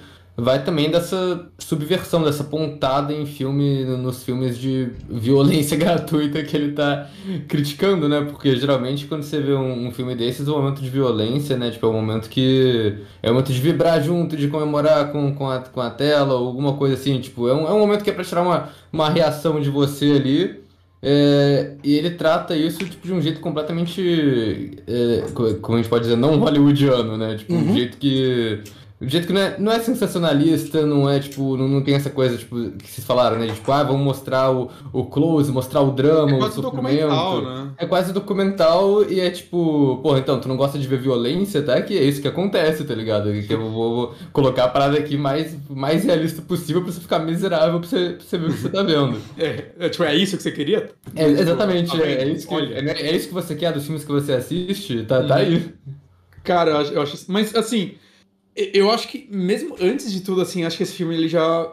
Pra mim, a cena da cozinha é uma das cenas mais tensas do filme. Eu acho a cena da cozinha revoltante, quando ele Dos vai pedir o ovo. Ah, Sim. Eu acho aquela cena, ela é. Porque ela, ela vai pro outro lado, né? Que ela não é uma cena violenta, né? Até entrar o taco de golfe. Mas ela é de um. Cara, é, é tipo. Essa é a pessoa mais folgada. Talvez sem saber que ela é folgada que eu já vi na minha vida. É desconfortável, É né? desconfortável num nível. Só que, tipo, ah, quero ovos. Aí ela pega o ovo e quebra. Aí ele pega mais ovo. E ele e fala, aí- você tem na bandeja, você deve ter 12, pega mais 4, por favor. É muito filha da puta, né? E aí ele quebra o celular dela, vai embora com os ovos, quebra de novo e vai pedir mais. É tipo, caralho, mano. E aí tem mais uma- um elemento recorrente É no muito filme, The né? Office isso. De te dar esperança e tirar logo em seguida, porque chega lá, ah, o telefone que molhou, parou de funcionar, daí ele seca e ele começa a dar sinal de que vai funcionar. Aí o cara tenta ligar, mas não funciona. Talvez a pessoa ouviu, talvez não ouviu, você não sabe e Uhum. tal. Você ainda tá na torcida, né? Ainda tem, o- ah, não, vamos secar o telefone e Sim. daí vai dar pra ligar, vai dar pra... Você tá ali envolvido, você quer que, essa- que esse pessoal se salve. E não, cara, é, de novo, né? Todos os recursos que o filme te entrega como sendo possíveis da família usar é, pra se salvar é tudo descartado de um jeito, tipo, ridículo, né? Você fala, ah, não. Não, e, e eu gosto, tipo, como essa cena em particular, ela é bem trabalhada, porque assim, ela te causa uma revolta, saca? Tipo, caralho, esse maluco tá destruindo a casa, ele tá. Saca? É é uma revolta, mas quando chega o pai e, e tentam explicar, tipo, ah, não, ele pediu ovo e quebrou. Parece que é idiota, saca? Mas Aham. você vendo aquela cena inteira, você entende o porquê ela tá tão, tão transtornada com o que tá acontecendo, assim. É, é um negócio que é, tipo, só você estando lá pra saber, né? É- Eu acho que é uma direção muito foda, assim, como ele trabalha essas Sim. coisas. Tipo, assim que você, ah, não, não, você... Ele poderia falar, ah, não, você vai achar que é idiota. E, tipo, ele vai achar que é idiota, porque é. Mas estando lá, você fala, não, ela, ela tá certa. Fica do lado dela, pelo amor de Deus, tira esses moleques daí. E sem contar que o cachorro, né? Você já sabe que o moleque matou seu cachorro. Quando ele, o cachorro tá latindo, ele fala, ô, posso testar o... O taco. E aí o cachorro para de latir, o... Meu E é vacilo. jeito muito de criança, como ele, ele, ele conta, né? Ele fala, vamos brincar de adivinhar? Por que, que eu tô com essa bolinha aqui, ó? Porque eu não usei ela. Por que, que eu usei ela? É, Quente, frio, ele começa a brincadeira, aí ele olha pra câmera. É, é terrível, cara. é. O nome do filme é Funny Games, mas eles estão fazendo o jogo o tempo todo ali, né? Tipo, tem, tem essa temática. É, e não só jogo, tipo, de. é, essa coisa de. Eles tentaram colocar o- o- os pais lá pra fazer um objetivo, tipo, a parada da reza. Tipo, ah, não, você vai tentar ter que rezar ao contrário, você vai poder escolher isso. Mas também o, o jogo mental, né? Tipo, essa, essa parada do ovo é muito, tipo. Eles, eles, já, eles já começam, tipo, de sacanagem lá. Tipo, vamos ver até onde a gente consegue é, levar a paciência dessa mulher, sabe? Tipo, Total. Uhum. total. Quantas vezes a gente consegue ficar pedindo ovo até ela ficar puta e fazer alguma coisa? Porque eles induzem, né? a- Eita. Eles induzem pra situação sair do, do casal, Uhum. né? Que, tipo, o, o pai, né? O, o Tim Roth austríaco, ele dá o tapa primeiro. É, Sim. a, a mãe que tenta expulsar eles da casa, eles estão tipo, não, mas a gente tá só aqui pedindo ovo. Exatamente, eles estão testando os tá dois, sendo fazendo os a dois ficarem, gente? fazerem os dois ficarem hostis primeiro. E é muito doido isso, porque os dois personagens são muito, são muito escrotos, né? Tipo, eles, eles jogam toda a situação como se fosse culpa do, da família. E eles É, estão invadindo lá, sabe? Nossa, cara, dá, um, dá uma agonia. Porque, ó, não, a gente pediu ovo, vocês têm ovo aí, dá ovo pra gente. Por que, que vocês estão regulando o ovo? Caralho. Mas Depois eles começam, não, porque... A gente tá no porque... país de primeiro mundo, gente. Dá um ovo aí. Não, e depois eles continuam, ah, não, porque ele que deu o tapa primeiro. E aí ficam, eles ficam perturbando o cara com isso o filme todo, né? Tipo, se você tivesse dado o ovo pra gente, nada disso teria acontecido. Você sabe que é mentira, tá ligado? Você sabe que não fazer de qualquer É jeito. cínico, Mas né? eles ficam fazendo isso de cinismo mesmo. É, é, é bom, é legal. E a, uma, A dinâmica coisa- dos dois é muito, é muito incrível, assim, né? Ó, você viu? Eu pedi ovo. Ela não tá querendo dar. Ó, por que, que você não tá querendo dar ovo pra ele? Dá o ovo. É muito cínico, cara. E dá uma raiva dos dois. Porque você fala, não, fudeu já. Desculpa, É- Moonrunner, você ia falar alguma coisa? Ah, não, eu que, eu que interrompi, me desculpa. Não, O- pode Uma coisa que eu ia comentar é que o- eles chegam com o vizinho, né? Uhum. Uhum. E o vizinho não aparece mais. Você não sabe o que aconteceu com ele. Sabe que a filha dele morreu. Mas o vizinho ele não é mostrado em nenhum momento mais no filme. E eu acho que até é alguma. É mais uma vez o cara mostrando que ele faz o que quer no filme, né? Ele. Foda-se que eu não contei o que aconteceu com o vizinho, que ele pode estar por aí. Eu não preciso contar. Porque aqui eu controlo o filme inteiro. Né? Então, é, assim, infelizmente você, você tem o Letterbox, né? E aí você começa a ir atrás das críticas ruins dos filmes que você assistiu pra ver o que o pessoal acha. Eu, eu E uma vejo das- uma estrela é as que eu leio. Eu quero saber, eu quero saber. Exatamente, É a exatamente. melhor coisa, eu fico puto. Furo de roteiro, o vizinho sumiu. Onde é que tá o vizinho? Sério, Aí vocês viram "Pô, isso? O cara. Não, sim, mas o, o cara rebobinou o filme na tua frente. Por que, que você vai se importar que o vizinho sumiu? Caralho, Né? mas, cara, dá, é dedução básica. O vizinho morreu, eles mataram o vizinho. sim, Tipo, sim. Tem. Tipo, o filme realmente mostra o ciclo, como vocês falaram, né? Tipo, o filme mostra o ciclo acontecendo de novo. Exato.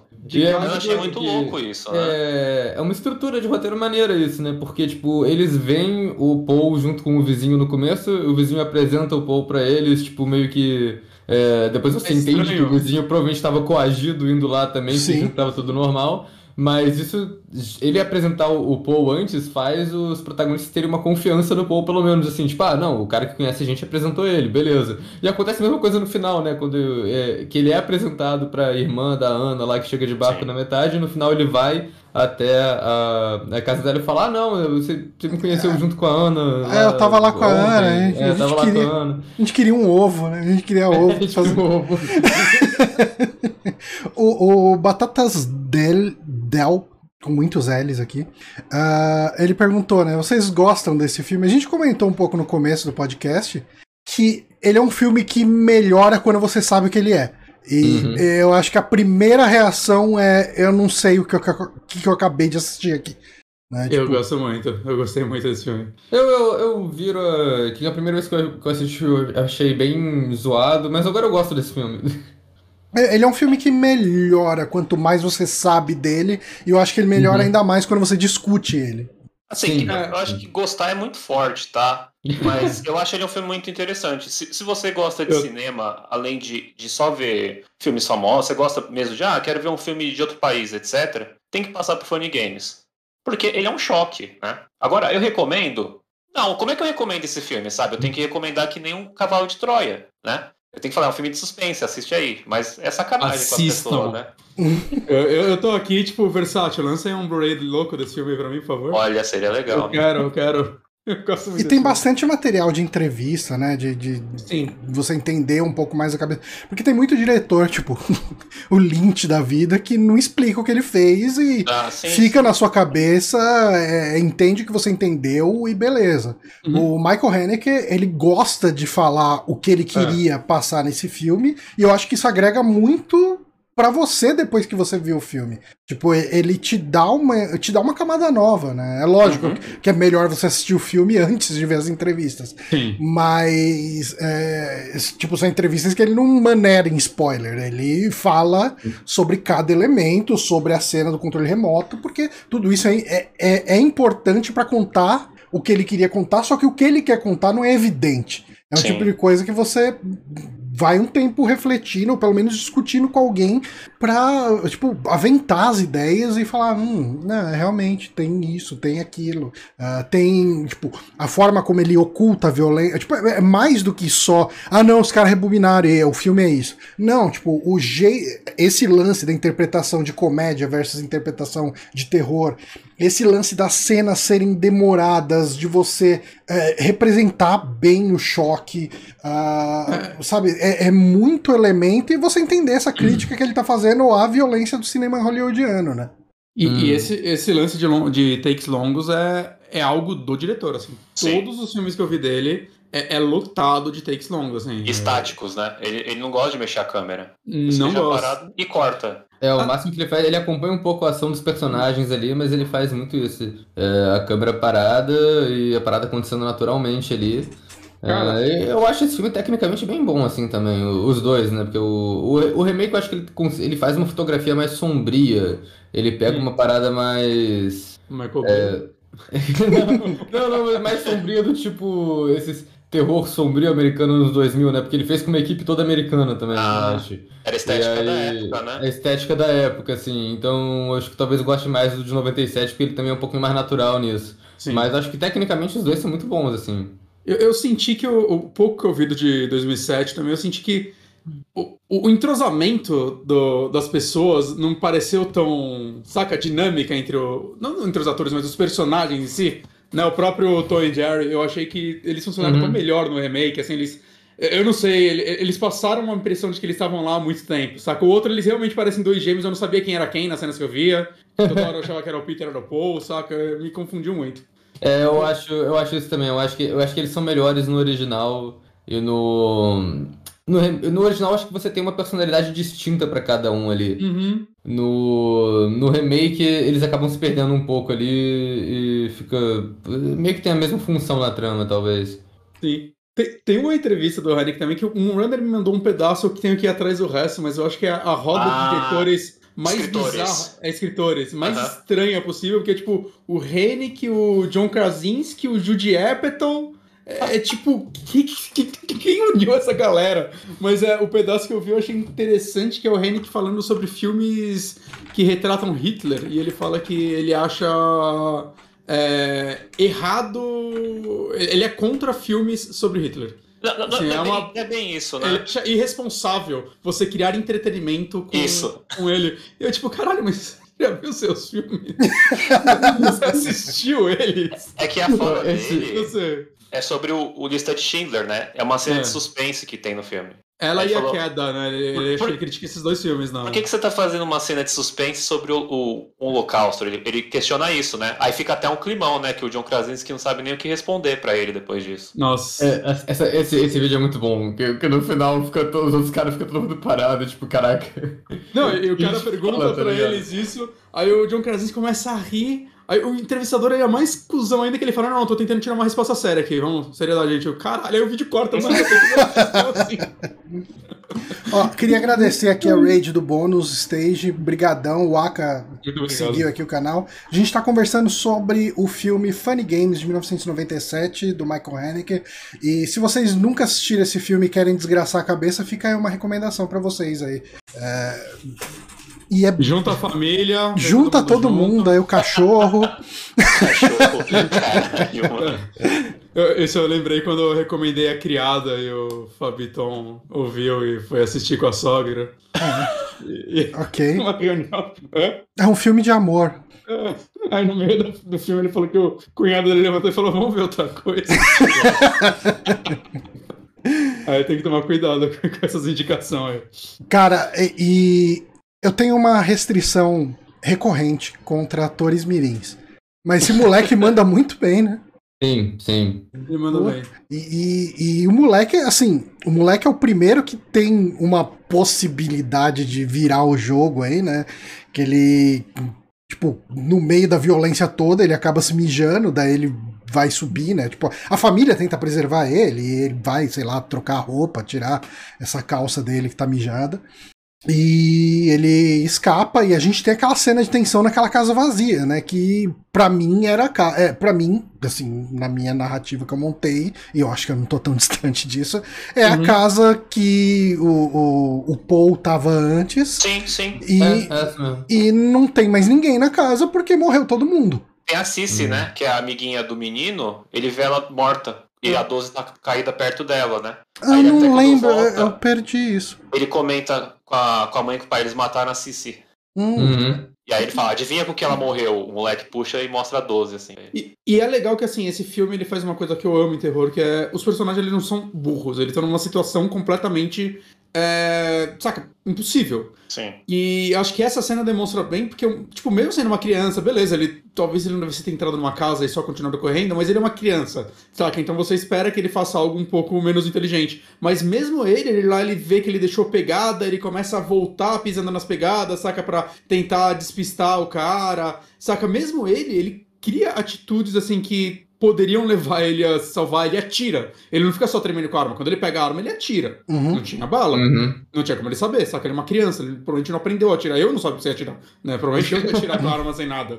É, então, assim, eu acho legal isso, porque. Pra, pra mim, assim, eu, eu sempre acho que o terror é- fica mais assustador quando os personagens não são burros, porque o assassino tem que superar a inteligência deles, né? Então acaba Uhum. tornando a parada mais inteligente e mais mais interessante. Né? E, e eu gosto disso, assim, acho que é, é o que deixa você ainda mais quebrado nesse filme, né? Porque se eles estivessem fazendo merda o filme inteiro, saca? Assim, Te ah, tira do filme, né? é, não, não, você, tipo, ah, cl- claro que eles morreram, uma merda. Mas, tipo, o tempo todo eles estão indo, cara, eles estão indo, eles arrumam um telefone, ligam, ela foge da casa, saca? E, nossa, é, é o tempo todo, assim, mesmo naquela situação desgraçada, eles estão avançando e nunca é o bastante. E Eu isso te que- desgraça mais. Até os momentos que são mais é, estupidez de filme de terror tem uma justificativa pra por que aconteceu ali, né? Eu acho que é, quando a mulher consegue escapar, né, que é, os dois assassinos saem da casa depois de matar a criança, e aí tem aquele toda aquela cena dos pais lá sozinhos, que é o momento que eles têm pra fazer alguma coisa. Mas o pai ele tá, ele tá com o joelho quebrado, não tem porra nenhuma pra fazer. E tem toda essa coisa, tipo, é, ah, a mulher tem que ir embora da casa logo, tipo, não, não, pra que ficar perdendo tempo esperando os caras voltar, só sai. Mas aí, tipo, tem ó, a cena que eles estão procurando outra alternativa ali porque ela não quer deixar o cara sozinho na casa, isso faz Sim. sentido, isso é justificável.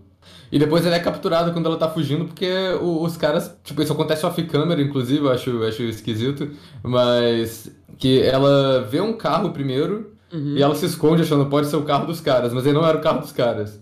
E aí ela vê outro carro vindo e já corta a cena depois pra ela chegando capturada. Então, tipo, dá pra perceber, porra, ela foi esperta, ela não foi no primeiro carro porque achou que podia ser o carro dos caras. Mas aí na segunda vez ela fez uma aposta ruim, tá ligado? Ao mesmo tempo que é muito possível que. é, Esses caras não foram embora e pegaram um carro na puta que pariu. Eles deveriam estar só do lado de fora seguindo ela sem ela ver, saca? Tipo, É, é, na minha não- cabeça. é claro. Se o outro carro ela gritasse, eles iam pegar ela antes. Acho que. Pelo menos pra mim. É, é uma coisa que o filme estabelece bem é que eles estão numa situação impossível. É, Sim. É, e pronto, assim. vai dar merda. E, e quando você tá no chão, o filme já pisou na sua cabeça, ele te dá um 10 segundos de esperança. E aí ele literalmente volta essa esperança. Eu acho tão fantástico isso, cara. É- Porra. É. Então, né, é, é a, cena, a cena mais famosa do filme, mas não é à toa, né? A mais impactante. Porque por mais que você E tenha. revoltante, a- eu acho. Né? Muita gente Sim. odeia o filme por causa dela. Oi? Muita gente odeia o filme por causa dela. Nossa. Eu, O- Não, eu- Eu cara, assim, assim, é o que eu tava falando, né? ce- Tipo, quando eu assisti essa cena, eu me senti enganado.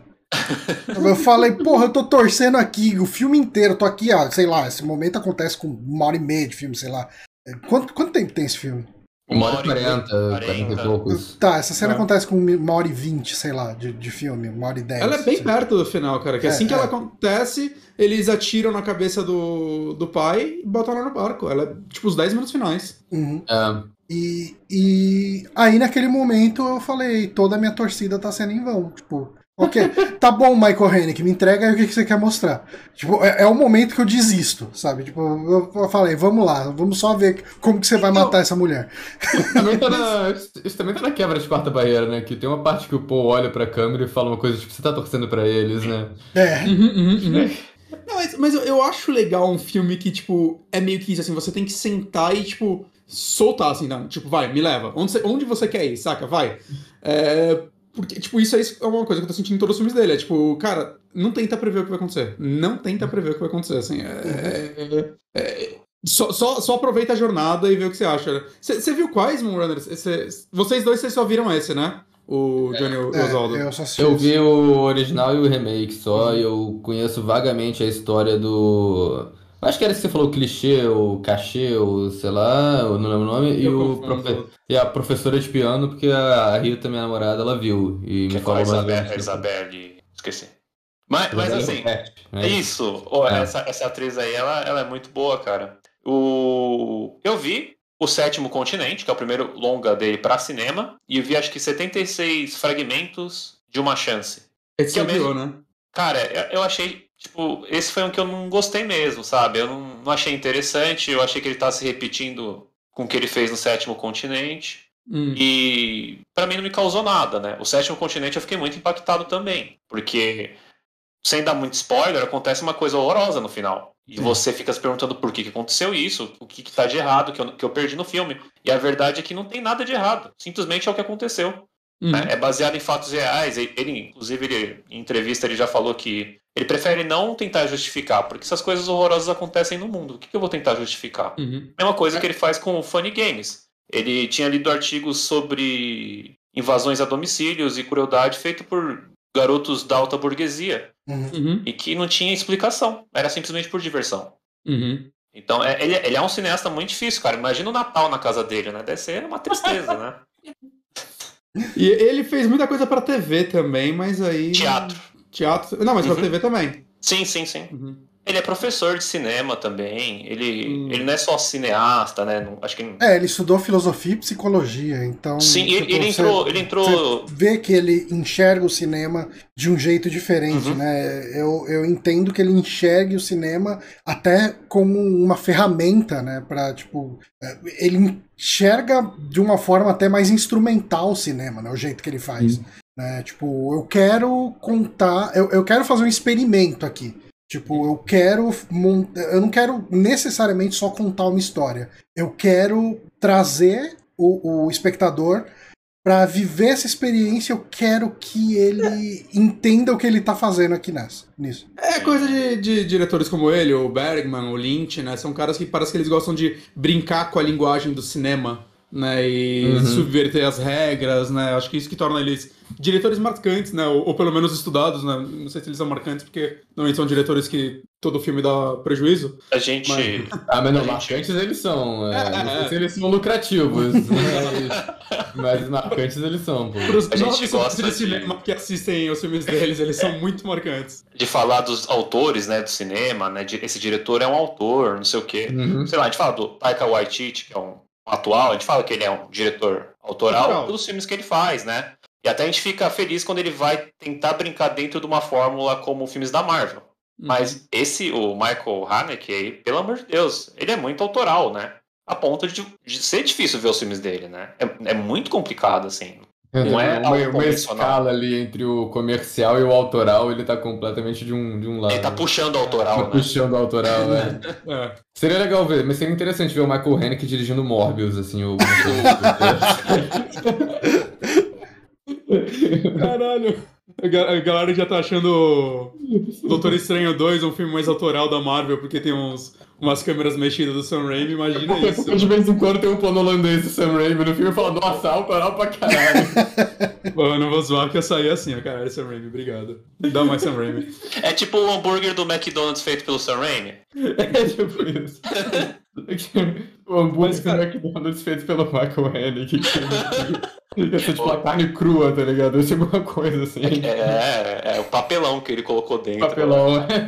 O hambúrguer, Mas, assim- o hambúrguer do McDonald's pelo, pelo Michael Haneke, ele vai vir com, só com... Você abre a caixinha, vem as informações nutricionais. Ele fala, seu gordo, você quer comer mesmo? seu idiota, você vai morrer. Espero que você esteja feliz com isso. Aí depois tem uma outra caixinha, daí vem o hambúrguer, que vem a, a mensagem. Come aí então, seu merda. Mas É o, assim- que, o que o Johnny falou, só, só uma coisinha, o Johnny falou que ele deixou de assistir o filme inteiro a primeira vez, né? Não, é, então, tava passando. Eu peguei do meio, ah, eu vi um pouco da família se fudendo na mão do- dos, dos dois, e eu vi o suficiente e falei, não quero isso pra mim. Tchau. Então, isso é interessante, porque será que isso não é o único jeito de você, entre aspas, vencer o filme? Eu acho que Você é. parar? Eu você acho não que é. assistir. Porque ele, ele, ele esfrega na tua cara que ele vai fazer o que ele quiser e você tem que ficar lá. Se você sair, você- o filme não acontece, né? Eu, eu tava, Sim, é pior que eu tava doido, mas- pensando, eu tava pensando justamente isso. Eu, eu acho é que eu filme. comentei isso com o Bonatti. é, que eu falei, ah, eu larguei o filme no meio e eu acho que essa é a experiência real do filme. Eu, eu sou burro, né? Eu perdi duas vezes, que eu vi duas vezes. O, o Heineken fala algo do tipo, né? Tipo, se você gostou do filme, você não entendeu ele. Então se posso É, isso, isso é muito snob, 15 né? aqui, gente, desculpa. Mas, mas assim, acho que, tipo, pra quem gosta também de planos longos, pode ir atrás da filmografia do Hennick, assim, cara, que... Cara, eu, eu acho que... Eu não lembro de um diretor que usa tanto isso nos filmes. Assim, tipo, de forma sequencial, assim. O Plano Desconhecido, lá que eu assisti ontem, é... Ele, cara, ele é um filme só feito de plano sequência, assim. Acho que ele tem uma cena que tem uma quebra de câmera. O resto é, tipo, eles são fragmentos de várias histórias que vão se montando e entrelaçando, tudo em cenas de, sei lá, dois a, sei lá, uns oito minutos, tudo de plano sequência, assim, é absurdo o negócio, cara. Chega... Só que senta, assim, senta e espera, assim, você não... é, são lentos os filmes dele, puta que pariu. Mas você gostou gosto. desse? Gostei, gostei. Ah. Demorei um pra entender do- se eu ia gostar, demorei, esse daí mais. Um set do Michael Haneke deve ser um saco, maluco, que... Ele fala que os esse- atores gostam, ele fala que os atores gostam de planos Os longos. atores que estão fazendo alguma coisa, que aí chega lá, tipo, plano louco, você tem que ficar 10 minutos parado sem fazer um som. Porque, tipo, sabe, maluco, maluco 10 minutos segurando um boom na cena.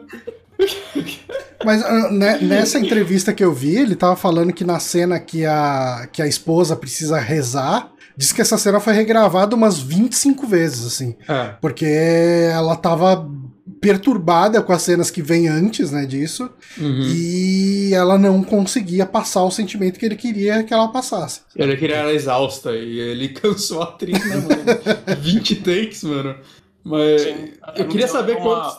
Ela era uma atriz recorrente com ele, né? Sim. Ela fez outros trabalhos com ele depois. Os dois, os dois atores fizeram. Mas eu queria saber quantos takes foram o... aquela cena de 10 minutos, porque puta que pariu, mano. Acho que são, são três só. Três só? É, ele falou que era uma cena muito cruel, inclusive por isso que ele comenta que ele quis filmar de longe, né? Que eu vou fazer os atores sofrer tanto e ficar mostrando o rosto deles? Deixa eles atuarem sozinhos. Aí ele falou, ó, vocês têm o tempo que vocês quiserem para fazer essa cena. A gente vai estar aqui em cima na casa, quando vocês terminarem, vocês sobem. E aí ele deixou. Não. Tá louco. É, tá Porque muito fácil é- ser diretor de É uma cena que não dá pra dirigir, é só os atores reagindo, né? É por isso que ela é tão crua, né? Ser, ser- ser diretor de plano sequência é tipo ser vocalista do Retira, então você não precisa ficar lá muito tempo.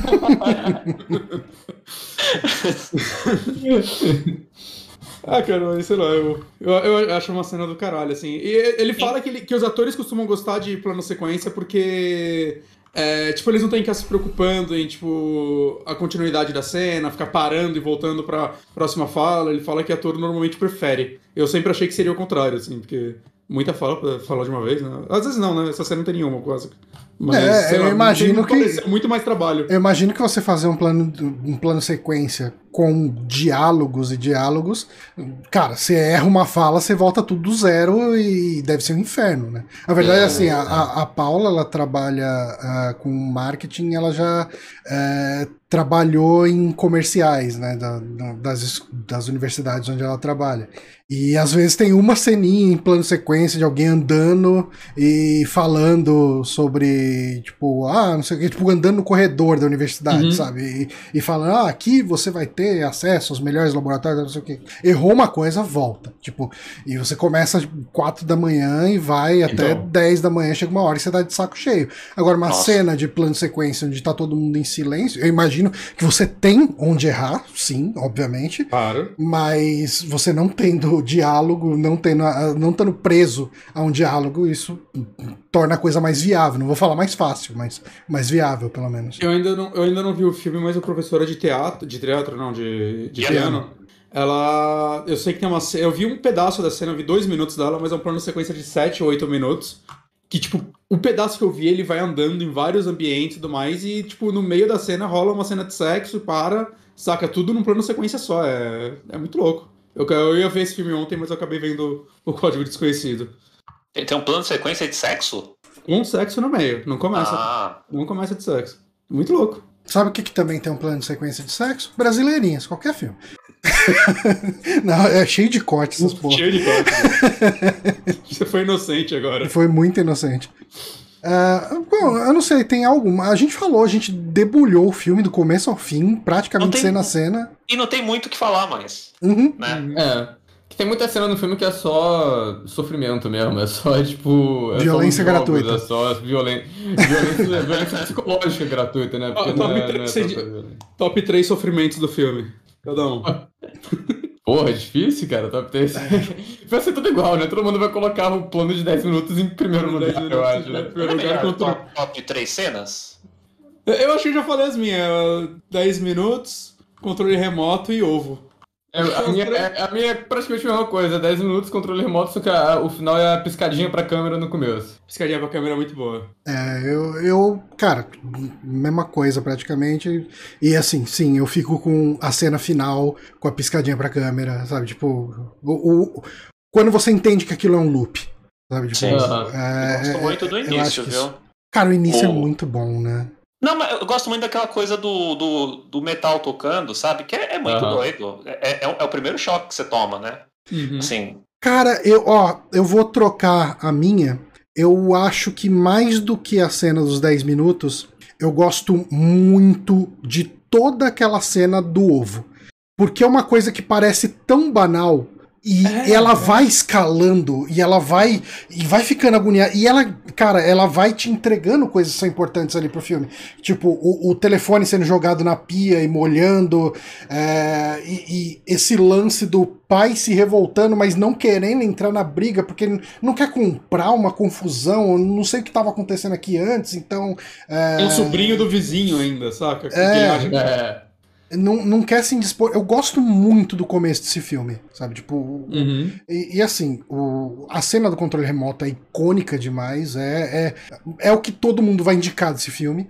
E o final, você chegar e mostrar que isso tudo é um loop. É, eu acho que essas são as minhas top 3. Deixa eu- O Runner falou? o Oswaldo falou? Falou. Falei, Falou? falei. Falou? Ah, então, eu, eu acho que eu fico com a cena do controle remoto, não tem como escapar. Eu gosto muito. Ah, as 10 minutos também não tem como escapar, né? E Eu escapei, eu fico. toma essa. Eu fico. Oi? Eu escapei, toma essa. E vai, pra, pra, pra poder falar de outra cena, eu gosto muito do menino sozinho na casa. Nossa, porque é boa também. Boa. É, Uhum. primeira vez que está assistindo é o momento que você acha que é a virada do filme, né? Que é, é algo que vai dar equi- equiparar as vítimas com os agressores. Uhum. E não é nada disso. Aí tem o fato dele tocar aquela música lá que eu não sei o que é o CD, até vou, vou dar um play depois no filme pra ver essa cena. E. Pô. É a música Hellraiser. Não, não, sim, mas eu quero ver o CD. Uhum. Porque, como vocês falaram, aquelas famílias ricas não vão estar ouvindo esse CD, né? Não vão estar ouvindo Torture Garden, é. Esse- o, nome é, o nome é perfeito, cara. Tem- tá no Spotify? Tem, né? Que decide aqui no Spotify. É É bom pra despertador. Eu, eu abri aqui agora e eu consegui o plano do CD surpreendentemente rápido. Eu chutei assim, foi direto no plano do CD, mas eu não sei se dá pra entender o que que é. É tipo... Pô, tá escrito pra baixo essa merda. Dá um print e roda a foto, porra. Não, porque tem umas capas de CD ali atrás que eu não sei se é. Eu vou, eu vou jogar no, o print do, do CD que ele coloca pra tocar aqui no, no, no Discord. Cadê? o- Eu não vou conseguir abrir porque vai quebrar tudo, mas daí vocês olham e vê se vocês conseguem vir. É o, o cara aqui. Mostrar bate-papo. Ah, e, e só pra gente fechar, o que, que vocês acham da tradução desse filme como violência gratuita?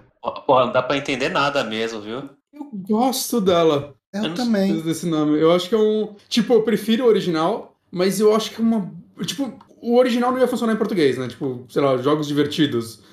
não. é, não- não é um termo que a gente usa aqui, funny games. Uhum. Saca? E violência gratuita eu acho legal porque parece um título daqueles filmes Grindhouse que só Sim. tinha em VHS, Uhum. tá ligado? Mas ao mesmo tempo faz completo sentido com esse filme.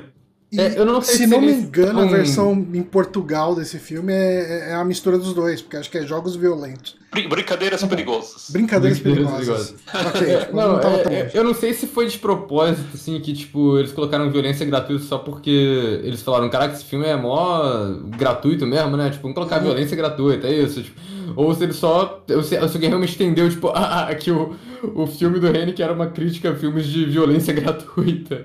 Eu não sei qual foi o objetivo porque- da tradução, mas eu acho que acabou funcionando. É porque é um título que, se você analisa que o filme é uma crítica à violência gratuita, esse título funciona muito bem. É, e se você achar que o filme é só violência gratuita, funciona muito Funciona bem. também. também, né? Ele funciona em todos os casos. É um, é um, Uhum. é um bom trocadilho. Bom, eu acho que é isso, então. Ah, eu queria agradecer muito o pessoal que está no chat, que acompanhou aqui, que mandou mensagem, mandou pergunta e, e enriqueceu a conversa. Muito obrigado. E eu queria agradecer ao Moonrunner, que, que tá por aqui com a gente cada vez mais. Se ele Oh. largasse essa história de ficar fazendo faculdade no horário do podcast, podia gravar mais. Cara, Vacilão. eu, eu, eu agradeço o convite. Até falar de filme terrível com vocês é muito gostoso. Não que tenha acontecido hoje, né? A gente falou Não. de fumaça. Não, é um filmaço. Quando eu digo terrível, é a sensação que ele me traz, né? Eu, eu fico muito feliz pelo convite. Foi, foi um prazer também gravar com, com o Oswaldo, que eu, que eu sou fã do, do Trecheira. Espero, espero um dia ver um, um, um Trecheira sobre Tropas Estelares aí, que é um, que é um filmão. Porra. Não, é, eu quero fazer, eu quero fazer. Algum dia. Um dia vai Eu, lá. eu acho que é- seria muito legal. E Pô, assistia muito quando era criança, Tropa. Não entendia porra nenhuma, mas era, era legal ver os insetos gigantes. Ah, é- é- a gente assiste, nossa, os insetos explodindo. Aí assiste grande. Ué, esse cara tá com o uniforme da Gestapo no final. Tipo isso, exatamente. Mas eu, eu agradeço e sempre que tiver podcast pra, pra me chamar e se vocês quiserem meu, minha, minhas opiniões sobre o filme, eu, eu fico feliz de participar. Muito obrigado. Mas é importante, você tá faltando na faculdade pra gravar aqui com a gente? Não, hoje era palestra, a palestra acabou. Ok. Não quero ser culpado de você reprovar por falta. Ah, não, nem eu quero ser reprovado por, na faculdade ter que pagar mais uma DP, né? Aí é foda, né? Não, é complicado. E queria agradecer também, obviamente, o Oswaldo aqui, que a gente acompanha muito o trabalho dele e da Karina. A gente precisa chamar a Karina, a gente tava Sim. comentando aqui, eu e o Bonatti. Eu nunca assisti o Cubo, é praticamente o filme da vida dela. Ela tá sempre falando. Ele faz eu queria muito pegar pra, pra assistir o filme e chamar ela pra gravar com a gente, mas obrigado, Oswaldo, por, por ter Obrigado. topado aqui assistir esse filme Obrigado pelo desgraçado. convite. Obrigado pelo convite, sempre, sempre muito bom estar aqui. E é isso, cara, chamando, tô aí. É, E é isso. pra quem não conhece, Oswaldo é lá do canal Trecheira Violenta. Trecheira Violenta, Trecheira Violenta no YouTube, Trecheira Violenta no, no Instagram. A gente tem um podcastzinho agora também, o Trash Talks.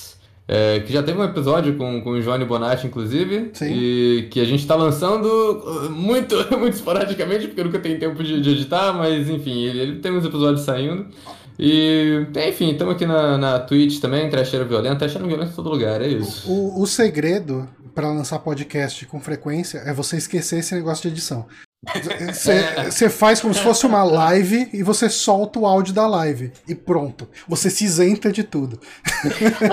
Ó, ó, o Eu Super Amigos não ia estar vivo se a gente ainda editasse. Não, eu, tinha- eu tenho que começar a fazer isso também, porque olha, tá, tá, tá demorando. É, cara, eu, eu vou na Audacity, eu passo aquele lance de truncar silêncio. Só pra, tipo, os momentos que o pessoal fica em silêncio por muito tempo, então ele trava. Tem, tem um, um fine tuning que eu faço lá de. Ah, se ficou dois segundos em silêncio, reduz pra meio segundo. Então, ah, se alguém quiser fazer uma pausa dramática, eu lamento, não vai funcionar. Mas eu faço isso e um compressor. E é basicamente isso, e solto o podcast. Pô, Mas- não, perfeito, por, perfeito. sin- por sinal, a gente não decidiu qual é o próximo filme, né? A gente nem conversou sobre isso. Pois é, você tava querendo fazer sobre. sobre Evil Dead, né? Quero, sempre. A gente pode fazer sobre Evil Dead. Primeiro? Não sei se quer o primeiro, o primeiro e o segundo, que eles contam mais ou menos a mesma história, E- só que de um e- jeito diferente. E, hum, eu e Evil Dead eu conseguiria fazer um pra cada filme, viu? Acho que tem, tem conteúdo. Cara, pode Só ser. produção pode, pode ser o primeiro de Evil Dead. É, fechou. É, Então tá tem- aí, temos um decidido. filme. Então, na, no mês que vem, na segunda semana de julho, teremos um podcast sobre Evil Dead, aqui transmitido ao vivo na, na quinta-feira à noite, né? Nove da noite, Uhum. possivelmente. E uns dias depois, ou um dia de- depois, dependendo do, do nível do meu trabalho, ele já tá no feed para ser ouvido no Spotify, no, Uhum. na- no agregador de feed, tem no Deezer, tem no Apple Podcasts, para onde essas plataformas automáticas publicar ele. Ah, é isso então, galera. A gente fica por aqui. Obrigado a todos e até semana que vem. Carol. Tchau, tchau.